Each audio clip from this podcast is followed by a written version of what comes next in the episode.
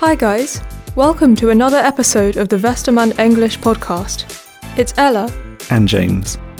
So, in this episode, we'll talk about FOMO, the fear of missing out. We'll explain what it is, why it can be dangerous, and how you can avoid it. So let's start with part one. What is FOMO? Before we start, in this episode, we'll talk about medical conditions like depression and anxiety. If you experience any symptoms of these conditions, please make sure to seek advice from a medical professional. Okay, so FOMO stands for fear of missing out. But what does that mean? It just means that you're scared that you're not taking part in something or missing something that everyone else is experiencing. So, something like the feeling that everyone is going to a party and I'm the only one who isn't there. Exactly. But it can also be things like not watching the same shows, not using the same social media platforms, or not following the same trends. It can just be one moment in which you feel like you're missing out, but it can also become something more long term. Isn't FOMO also a reason why we check our phones all the time? It is. When we check our phones every couple of minutes for new messages, or open apps like TikTok to check for new videos, that can definitely be due to FOMO. We always want to stay updated and not miss anything. And I think a lot of people know that feeling. Part 2 The Dangers of FOMO. Many people joke about having FOMO, but it can actually be kind of dangerous for your mental and physical health. Dangerous? What do you mean? Well, think about it. Have you ever stayed up at night and spent hours scrolling through social media instead of going to bed? Yeah, I have. I really regretted it when I woke up the next morning, though. I think that has happened to many of us. And if FOMO means that you keep missing a good night's sleep, that can have a big effect on your health. Hmm, I can see that. There was just so much to see, and I didn't want to miss any of it.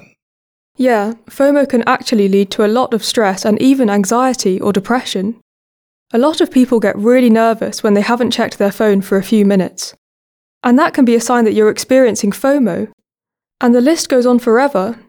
FOMO makes us feel lonely because we think that everyone else is doing things without us.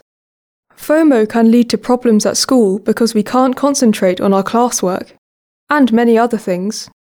So, FOMO is definitely not something to be taken lightly, is it? Absolutely not. Part 3 Dealing with FOMO. So, Ella, do you have any tips on how to deal with FOMO? Well, one thing you can do is to log off social media. Mm, which is easier said than done. Yeah, unfortunately. But when you don't see what everyone else is doing, maybe you won't feel as bad that you're not doing all those things as well. That's a good tip, though. At least, it's what I like to do. Sometimes I even get JOMO, Jomo? uh, the joy of missing out. When I don't feel like going out, I just like to say no to plans. Even though everyone else might be having fun, I can just stay at home and chill out. Even when my friends are having fun without me, I still know that I'm happier staying at home. I like that. I think it all has to do with accepting that it's okay to miss out on things. You don't have to know everything or take part in everything your friends do. Right.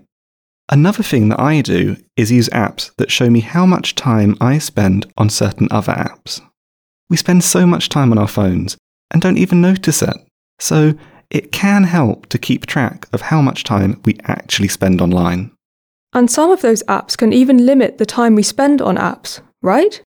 If I've reached my daily limit for one app, I can't use it until the next day. So I can just spend the day doing more important things than checking my phone every five minutes. Yeah, good idea.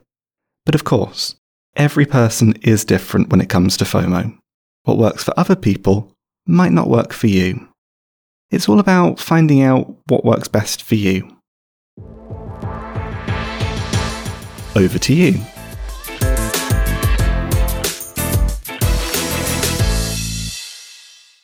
So, now that we've talked about FOMO, it's over to you. What about you? Have you ever experienced FOMO?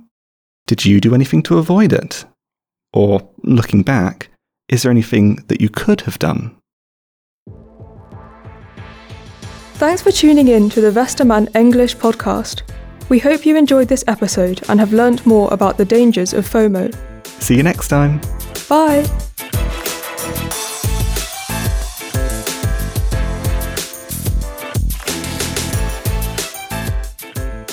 Teachers can find a free worksheet and a transcript of this episode at www.westermann.de/english. Make sure to learn more about our English textbooks and our free materials for your English lessons. The Westermann English podcast is produced by Thomas Götjen and Alex Riley. The speakers in this episode are Ella Collier and James Gough. Music by AudioHub.com.